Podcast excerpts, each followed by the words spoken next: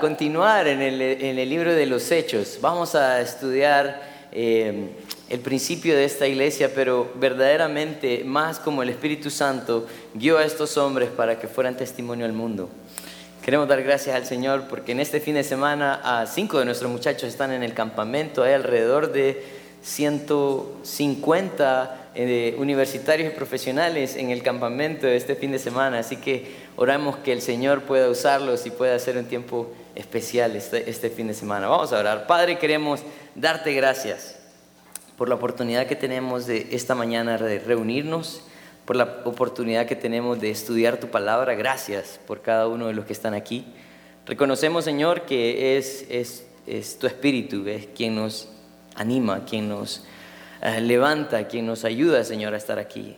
Que tu palabra pueda ser propicia a nuestra necesidad, que tu palabra, Señor, pueda guiarnos también a toda verdad, es nuestro deseo esta mañana. Te pedimos por los muchachos en el campamento, que seas tú, Señor, eh, usando a cada uno de los que han predicado tu palabra este tiempo allá a solas, para poder confrontarlos también con tu palabra. En tu nombre santo oramos. Amén.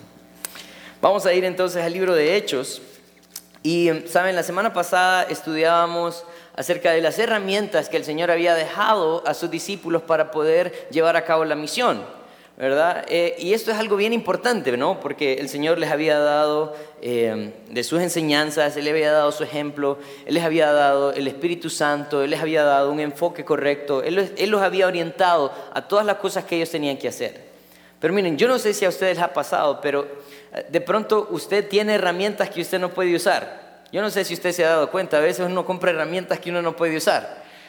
Ah, ah, hay, hay, amigos que tienen hasta dos, tres taladros porque no sabían cómo funcionaba el primero.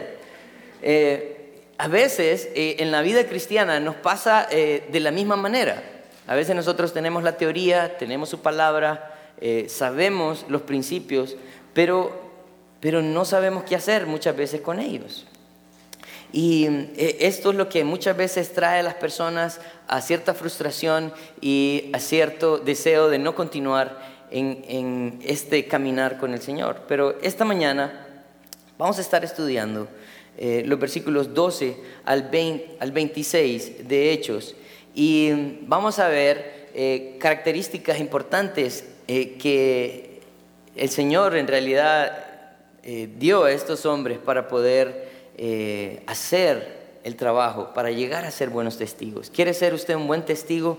Preste mucha atención esta mañana porque de pronto aquí van a haber características importantes para que nosotros podamos llevar a cabo la labor que el Señor nos ha llamado. Entonces, empezaba el, versículo 12, después de que el Señor les pide que no se vayan, en el versículo 4 eh, Él está diciendo que estaba juntos, estando juntos, dice, les mandó que no se fueran a Jerusalén, sino que esperasen la promesa del Padre, la cual les dijo, oíste de mí.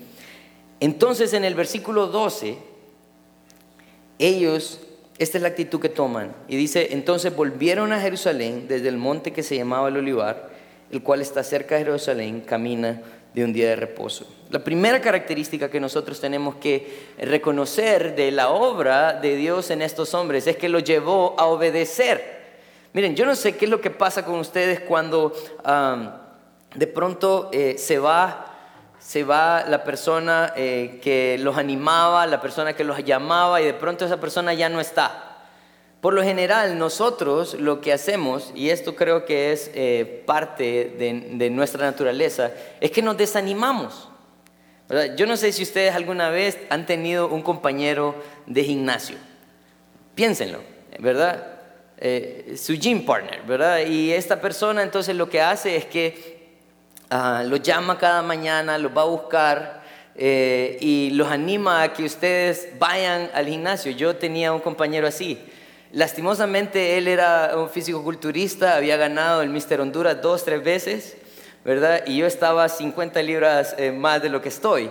Entonces, cada mañana él llegaba a mi casa y pitaba, ¿verdad? Para que yo saliera. Y por tres meses seguidos nosotros estuvimos asistiendo al, gimnasio y cada vez que entraba eh, Mr. Honduras al gimnasio y yo detrás de él, eh, creo que era más decepción que emoción lo que me daba, pero definitivamente cuando él tuvo que salir, cuando él se fue por cuestiones de trabajo, él tuvo que dejar la ciudad, ah, fue la excusa perfecta para dejar de hacer lo que él estaba tan preocupado que yo hiciera. Pero nosotros lo que vemos eh, en la vida de los discípulos es que no fue así. Cuando el Señor, eh, antes de que Él ascendiera, Él pasó 40 días con ellos enseñándoles acerca del reino de Dios y Él ascendió y ellos quedaron viendo hacia el cielo y ah, les dijo que tenían que regresar, tenían que esperar la promesa del Espíritu Santo. Ellos obedecieron. En el versículo 12 dice que ellos volvieron a Jerusalén, volvieron a Jerusalén y era del camino, dice, de un día de reposo. Esto era más o menos un kilómetro. Él está diciendo no que caminaron en un día de reposo, sino que en la ley establecía que ellos podían caminar alrededor de un kilómetro en un día de reposo y eso era la distancia que tenía este lugar. Ellos regresaron a, Jerusalén a esperar del Señor. Pero ¿qué muestra esto verdaderamente? Bueno, eh, esta es una muestra que verdaderamente creyeron en la palabra de Dios creyeron en Jesús. Cuando Jesús le dijo, regresense, el hecho de que ellos obedecieron, eso era una evidencia de su fe. Era una evidencia de que habían creído en Jesucristo, que no solamente era, eh, habían sido tres años con Jesús, eh, escuchando sus mensajes, eh, viendo sus milagros, viendo su muerte, su resurrección, sino que ahora verdaderamente habían creído. Y esto es algo bien importante para nosotros, ¿Por qué? Porque si nosotros pensamos en qué es la fe, yo quiero que vayan conmigo a Hebreos 11. Y de pronto usted conoce este versículo, pero yo quiero remarcar algunas cosas importantes en este versículo. Este versículo dice, eh, 11.1 dice, es pues la fe, la certeza de lo que se espera, la convicción de lo que no se ve. Y muchas veces este versículo nosotros decimos, bueno, si es la certeza de lo que se espera, la convicción de lo que no se ve, yo puedo esperar cualquier cosa y aunque no lo vea, lo voy a tener. Pero no, no es eso lo que la palabra de Dios dice. La, eh, eh, en, en, el libro de Romanos 10, 17 dice que la fe viene por el oír y el oír la palabra de Dios. O sea que era el resultado de oír la palabra de Dios y obedecer la palabra de Dios lo que mostraba la fe en cada uno de nosotros. Si ustedes van eh, unos versículos más abajo, dice, dice el versículo 4, dice, por la fe eh, Abel ofreció a Dios más excelente sacrificio que Caín. ¿Por qué? Porque él escuchó el mensaje de Dios, el mandato de Dios y lo cumplió. Miren también lo que dice el versículo 7 dice, por la fe Noé, cuando fue advertido por Dios acerca de cosas que aún no veían, con temor preparó el arca que en, su, en que su casa se salvase. Por esa fe condenó al mundo y fue hecho heredero de la justicia que viene por la fe. O sea, Noé no solamente escuchó la palabra de Dios, sino que él puso acción a la palabra de Dios. Él obedeció la palabra de Dios. Ahí se muestra nuestra fe. ¿Cuánto está usted obedeciendo la palabra de Dios? Entonces le voy a decir yo cuán grande es su fe. Esto es algo bien importante porque si usted ve en todo Hebreos 11 se trata del salón de la fama de los hombres de la fe y nosotros encontramos entonces que la fe es obedecer la palabra de Dios. Una evidencia que ellos empezaron a tener era su obediencia a lo que Jesús les había pedido. Esto es algo bien importante para nosotros. Porque entonces quiere decir que una característica importante de un testigo fiel al Señor, en primer lugar, se encuentra en la obediencia. Si usted está obedeciendo al Señor o no. Versículo, volvamos a Hechos y vamos entonces a ver los versículos 13 y 14. Dice, entrando subieron al aposento alto donde moraba Pedro, Jacobo, Juan, Andrés, Felipe, Tomás, Bartolomé, Mateo, Jacobo, hijo de Alfeo, Simón, el celote, y Judas, el hermano de Jacobo. Todos estos, dice, perseveraban unánimes en oración y ruego con las mujeres y con María, la madre de Jesús, y con sus hermanos. Miren, hay algo bien importante aquí, porque esta es la segunda característica importante para un buen testigo. No solamente que obedece la palabra de Dios, sino que persevera en unidad. Y es que hay algo eh, importante que nosotros debemos de reconocer. Nadie de nosotros puede eh, mantener una relación con Dios eh, y decir que no necesita de sus hermanos. Miren, si ustedes ven los diez mandamientos, la ley se divide en dos partes, ¿no? La parte ceremonial, que estaba en la parte de no tener ídolos, de guardar el día de reposo, de no usar el nombre de Dios en vano, pero la otra parte, ¿verdad? Eh, estaba enfocada en mi prójimo. O sea, esta relación que yo tengo con Dios se va a reflejar a las personas que están a mi alrededor. Y miren, yo quiero decirles algo bien importante esta mañana. Ellos perseveraban en unidad y esa era la oración que Jesús hizo antes de ser entregado. Si usted me acompaña a Juan 17, en Juan 17 eh, nos narra esta oración que Jesús hizo.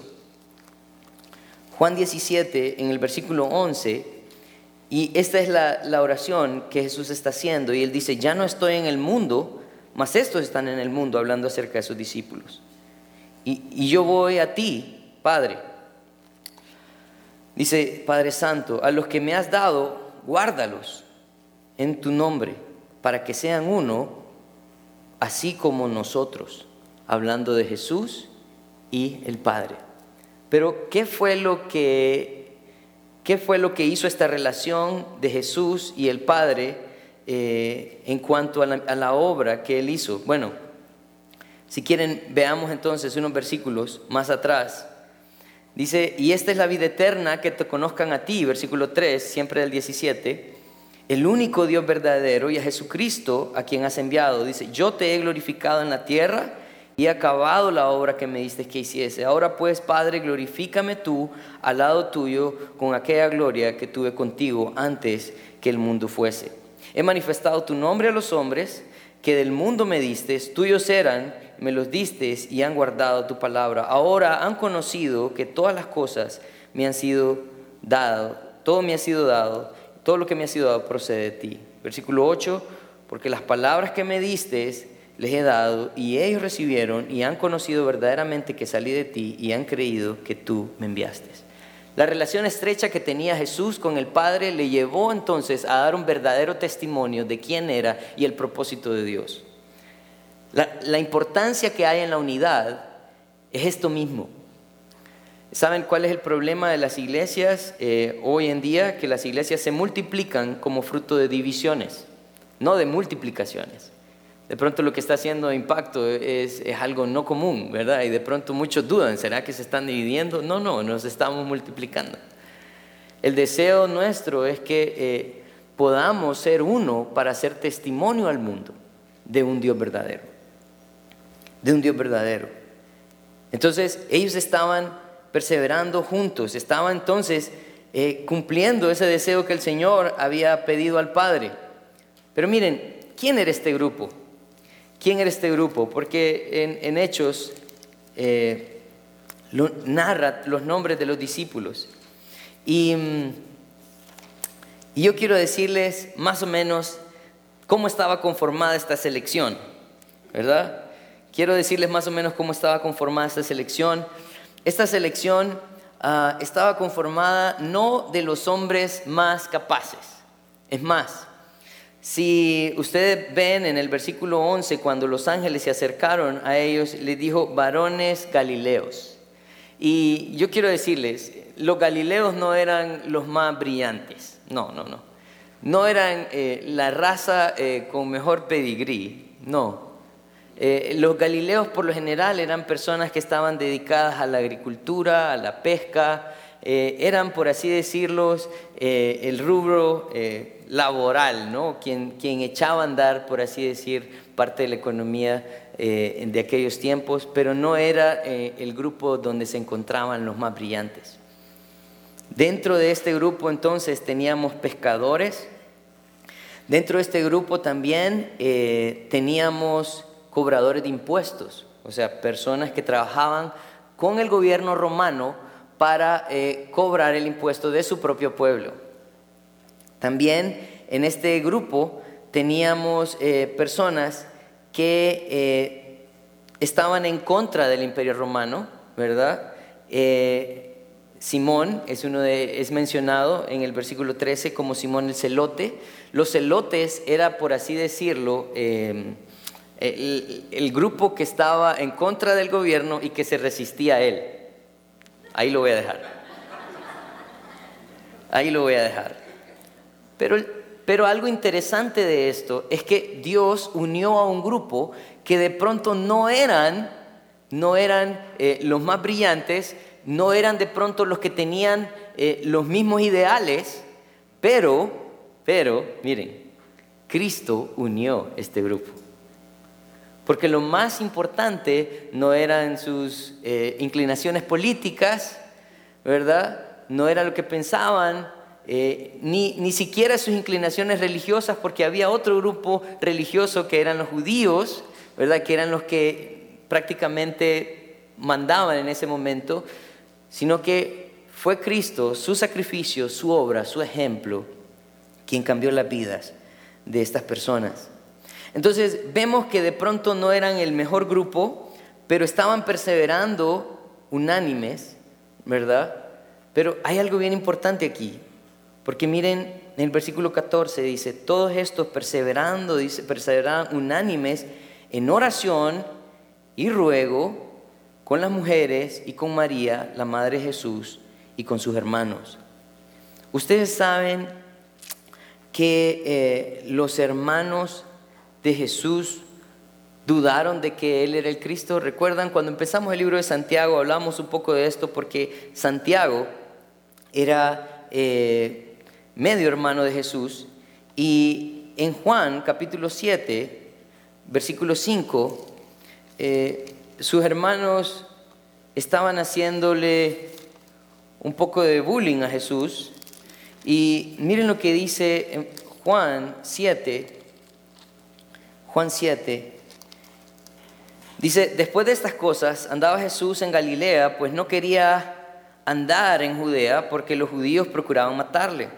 Estaba cerca la fiesta de los judíos, la de los tabernáculos, y le dijeron sus hermanos, o sea, los hermanos de Jesús, sal de aquí y vete a Judea para que también tus discípulos lo vean, las obras que haces. Porque ninguno que procura darse a conocer hace algo en secreto ni estas cosas hacen manifiest ni si estas cosas haces, manifiéstate al mundo. Porque ni aún, dice el versículo 5, sus hermanos creían en él. Él tenía una lucha en su casa. Pues yo no creo que sea fácil, ¿no? Que de pronto aparezca tu hermano diciendo soy el Mesías. ¿Verdad? O sea, definitivamente, hasta yo dudaría, ¿verdad? Eh, mi hermano es muy buena gente, pero no es el Mesías, ¿verdad? Ah, pero Jesús estaba dando pruebas a ellos de que Él era el Mesías, porque Él no solamente hablaba de esa manera, sino que Él hacía milagros. Él, él, enseñaba como ninguno, pero sus hermanos lo miraban y decían, yo te conozco, o sea, crecimos juntos, ¿no? Pero Jesús, su obra, su muerte, su resurrección, llevó también a sus hermanos a creer en Él, porque lo dice el versículo 14, ¿no? Cuando ellos estaban perseverando en oración, dice, incluso también su madre, María, estaba ahí buscando de Él, perseverando en oración con sus hermanos. Todos necesitaban del Señor, todos, todos, todos. Esa fue la obra que el Señor hizo. En primera de, Corintios 15, 7, el Señor se aparece a Santiago eh, y es donde él se convierte como eh, uno de los líderes judíos eh, delante de las uno de los líderes, perdón, de la iglesia en Judea. En Hechos 15 está este evento. Entonces vemos que definitivamente lo que unía a todos era Cristo. Cristo es el centro de nuestra predicación Cristo es el centro también de nuestras vidas. Entonces, otra característica importante debería ser el perseverar en, unidad, pero no era cualquier unidad, sino que perseveraran en oración y ruego. Así que eh, yo quiero que vayan apuntando, ¿no? Porque de pronto eh, esta semana los que están asistiendo a los grupos casa, de pronto les voy a preguntar, ¿cuáles de las características crees que te hacen falta? Así que apunten. Vamos a ver más adelante. No, está, sigue Jesús eh, haciendo la obra en ellos. Pero miren lo que pasa. Mire lo que pasa, el versículo 15, 15 al 19. Dice, en aquellos días Pedro se levantó en medio de los hermanos y los reunidos eran como 120 en número. Esta era la primera iglesia. No es, nosotros somos algo así como ellos. Y dijo, varones hermanos, era necesario que se cumpliese la escritura en que el Espíritu Santo habló antes por boca de David acerca de Judas, que fue guía de los que prendieron a Jesús. Y era contado con nosotros y tenía parte en este ministerio. Este pues, con el salario de su iniquidad, adquirió un campo y cayendo de cabeza se reventó por la mitad y todas sus entrañas se derramaron. Y esto y fue notorio a todos los habitantes de Jerusalén de tal manera que aquel campo se llamaba en su propia lengua Aceldama, que quiere decir campo de sangre. Miren, hay algo bien importante en estos versículos. ¿Por qué? Porque sí es cierto que Judas eh, fue alguien que el Señor escogió, pero también eh, fue Judas a quien el Señor también ah, siempre identificó dentro, de, dentro del grupo. ¿no? Eh, de pronto sus discípulos no entendieron lo que Jesús estaba tratando de decir, pero al final ellos se dieron cuenta cuando, cuando Judas fue quien llevó a, a, la gente ¿no? que iba a aprender a Jesús. Verdaderamente Judas había traicionado no solamente a Jesús, sino también a los discípulos. Pero miren, hay algo bien importante en esto, porque muchas veces nosotros dejamos de asistir a una iglesia o dejamos de buscar del Señor porque hay gente que nos traiciona. ¿Sí? Hay gente que nos traiciona. Hay gente que, de pronto, eh, la cual yo tenía puesta mi confianza, ¿verdad? Eh, personas que eran cercanas a mí y de pronto me traicionan. Y eso hace que de pronto nuestra idea de iglesia, nuestra idea de buscar del Señor cambie. A veces esto puede ser como una buena excusa para alejarme del Señor. Pero quiero decirte algo. Eh, me gustó una prédica que escuchaba este, esta semana y que el pastor decía, eh, si la traición de Judas te desanima, que la resurrección de Cristo te anime. Porque si es cierto, los hombres te van a fallar, tu pastor te puede fallar, tus amigos te pueden fallar, tus compañeros de trabajo, tus socios, todos te pueden fallar. Pero Cristo demostró que Él era confiable. Él demostró que sí podían depositar su confianza en Él, que sí podían caminar con Él, que sí Él tenía todo lo que ellos necesitaban para seguir adelante. Así que ellos no se, no se desanimaron, sino que reconocieron que era la voluntad de Dios. Si nosotros vamos a, bueno, al Salmo 109, estas son las palabras que él está eh, citando, eh, Pedro, cuando está hablando acerca de, de Judas en Salmo 109, 109, 8. Él dice, sean sus días pocos, tome otro su lugar. En cuanto a, los días de, de Judas, ellos los consideraban como pocos días y ellos creían que alguien debía tomar su lugar. Yo quiero comentarles que en realidad Judas no fue quien compró este campo, ¿no? porque ah, en el versículo 18 dice, este pues con el salario de su iniquidad adquirió un campo. No fue Judas directamente quien adquirió este campo, sino que em, en Mateo 27, cuando, cuando Judas llega arrepentido de lo que él hizo y se acerca al, al sumo sacerdote, y a los líderes religiosos, ellos toman una decisión en cuanto al dinero que se había, se había gastado en Judas. Entonces Judas, versículo 23 eh, del capítulo 27, dice, entonces Judas, el que le había entregado, viendo que era condenado, devolvió arrepentido las 30 piezas de plata a los principales sacerdotes y a los ancianos, diciendo, yo he pecado entregando sangre inocente. Mas ellos dijeron, ¿qué nos importa a nosotros? Allá tú. Miren lo que sigue diciendo. Dice, y arrojando las piezas de plata en el templo, salió y, y fue y se ahorcó. Los principales sacerdotes, tomando las piezas de plata, dijeron, wow, miren la moral de estos hombres. No es lícito echarlas en el tesoro de las ofrendas porque es precio de sangre. O sea, ya la moral los traiciona en ese momento, ¿no? Porque las piezas de plata quedaron regadas en el piso, y ellos las recogen y dicen, bueno, ¿qué vamos a hacer con esto? Definitivamente no las echemos ahí porque es pecado. Pero no era pecado matar a Jesús, sangre inocente, usando el dinero del templo. También era pecado. Pero miren qué hacen ellos. Y después de consultar, versículo 7, compraron con ellas el campo del alfarero para sepultura de los extranjeros, por lo cual aquel campo se llamaba hasta el día de hoy el campo de sangre. Así se cumplió lo dicho por el profeta Jeremías cuando dijo, y tomaron las 30 piezas de plata, precio del, del preciado, según el precio puesto por los hijos de Israel, y las dieron para el campo del alfarero, como me ordenó el Señor. Entonces lo que sucede es que Judas, en su decepción, va a este campo, parece que se va a una parte alta del campo y se ahorca.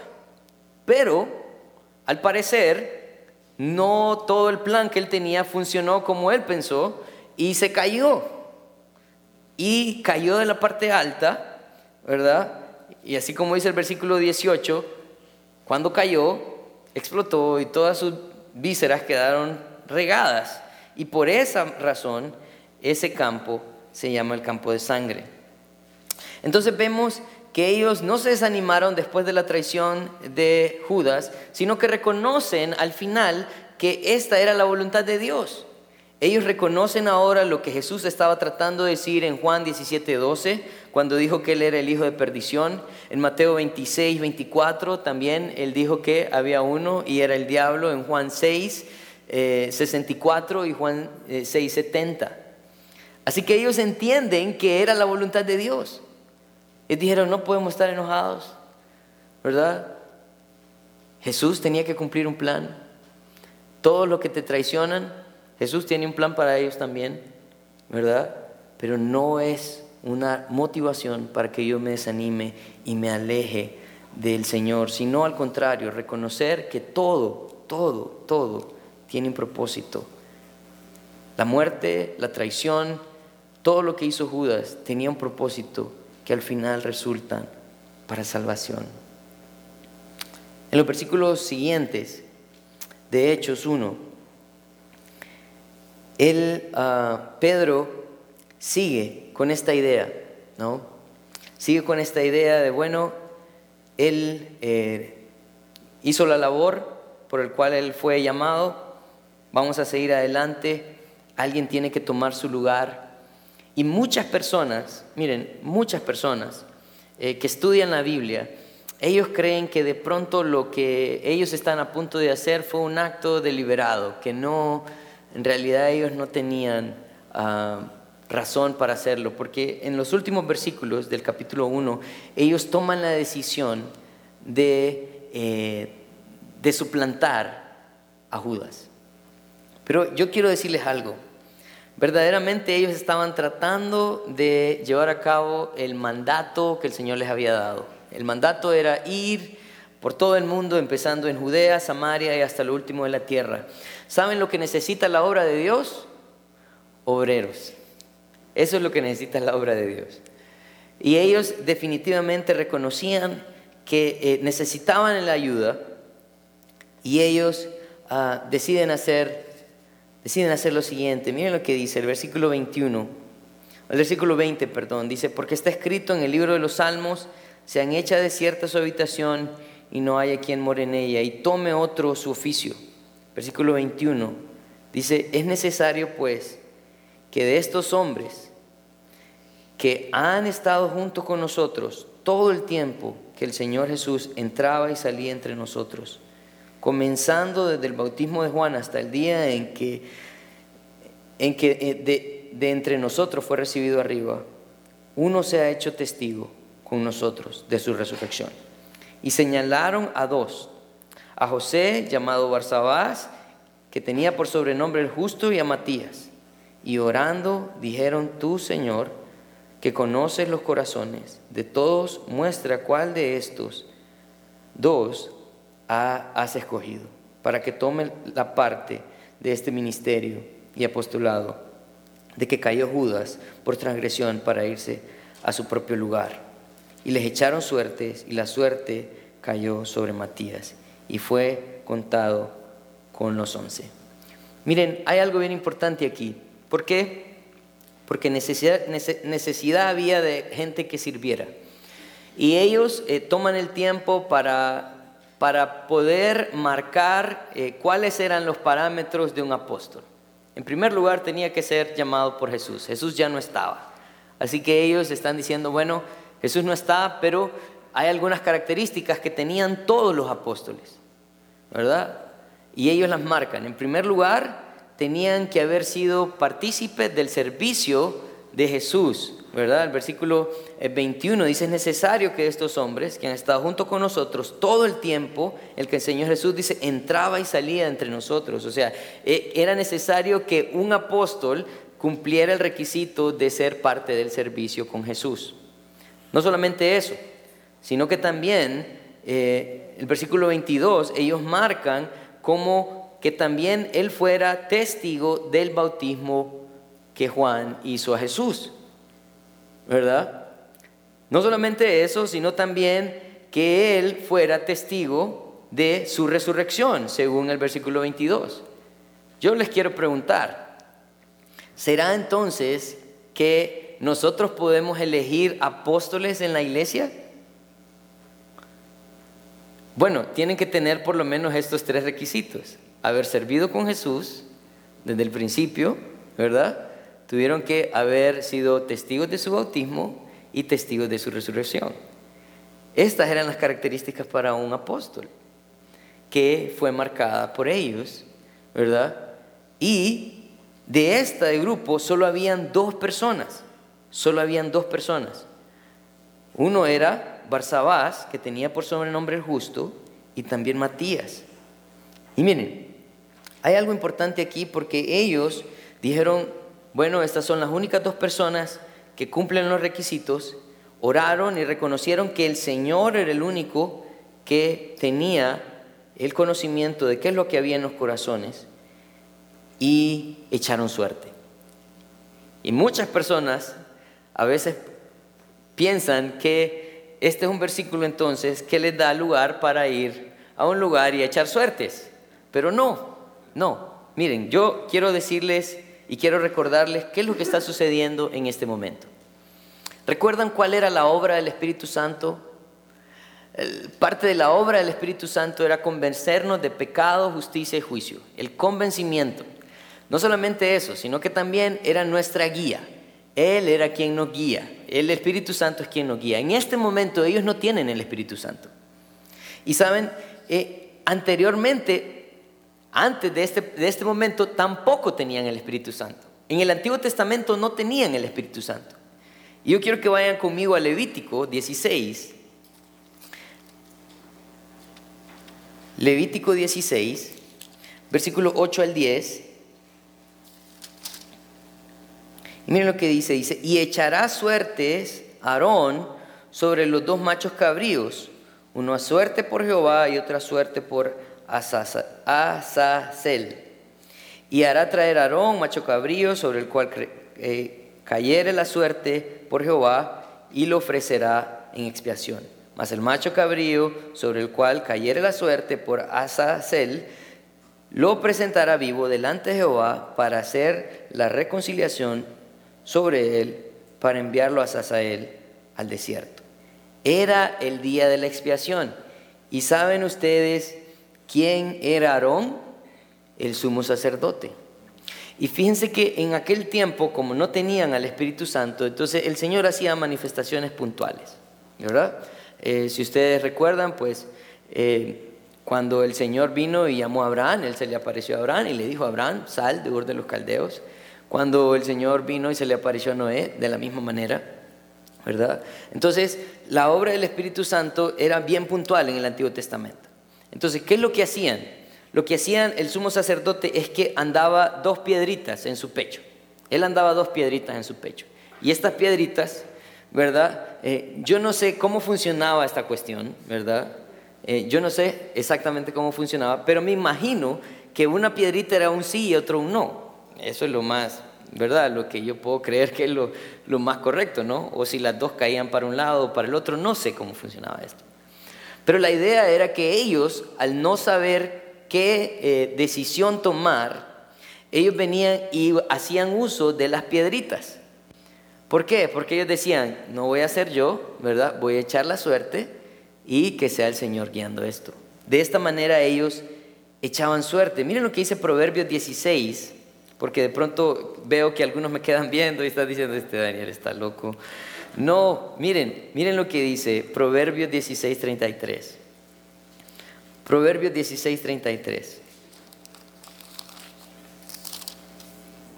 Proverbios 16, 33 dice lo mismo. Bueno, dice algo bien parecido. Dice, la suerte se echará en el regazo, mas de Jehová. Ok, entonces me creen ahora, ¿no? Dice, la suerte se echará en el regazo, mas de Jehová es la decisión de ella. Mire, usted puede echar suerte, es todo lo que quiera, pero la voluntad de Dios se va a cumplir. Eso es cierto. En Proverbios 3, en Proverbios 3, 5 y 6, mire lo que dice. Dice, fíate de Jehová de todo tu corazón y no te apoyes en tu propia prudencia. Reconócelo, dice, en todos tus caminos y Él enderezará tus veredas. Entonces, verdaderamente ellos estaban tratando de buscar la voluntad de Dios basándose en la palabra de Dios, en primer lugar, ¿verdad? En la oración y dejando que Él fuera quien lo guiase. No su voluntad, sino buscando la voluntad de Dios. Yo quiero preguntarles esta mañana, ¿verdad? Y ya estoy a punto de terminar. ¿Cuántas de estas características cree usted que son necesarias el día de hoy? ¿Qué tan importante cree usted que es la obediencia a la palabra de Dios? Eh, cuando Josué le tomó, eh, tomó el puesto de Moisés para que él dirigiera al, pueblo, en, Josué 1.8, eh, él le decía, nunca se apartará de tu boca este libro de la ley, sino que de día y de noche meditarás en él, para que guardes y hagas conforme a todo lo que en él está escrito. Porque entonces, ese es el resultado, harás prosperar tu camino y todo te saldrá bien. ¿Cuán importante es la obediencia a la palabra de Dios? ¿Cuán importante cree usted que nosotros como iglesia lleguemos a ser uno para poder testificar el mismo mensaje y al mismo Cristo? ¿Cuán importante cree usted que nosotros reconozcamos que todo lo que sucede en esta vida tiene un propósito para bien a los que aman al Señor. Si nosotros reconocemos que la voluntad de Dios está expresada siempre en todas las cosas que suceden, nos vamos a dar cuenta que Dios siempre tiene el control de todo, aun cuando nosotros tomamos malas decisiones. ¿Cómo está buscando usted la voluntad de Dios? Miren, esto es algo bien importante. ¿Por qué? Porque no se basan en emociones, sentimientos, no se basan eh, en lo que, en un estado de ánimo. Se están basando en la palabra de Dios, en la oración y en su voluntad. Así que quiero terminar con unas conclusiones esta mañana. Si el Señor nos ha dado todas las herramientas para ser buenos testigos, no dudemos en hacer lo necesario para cumplir esa misión. Para hacer lo necesario, entonces usted debe tener estas características, crecer en ellas. Perseverar unidos es un buen síntoma de que entendemos la labor que tenemos por delante.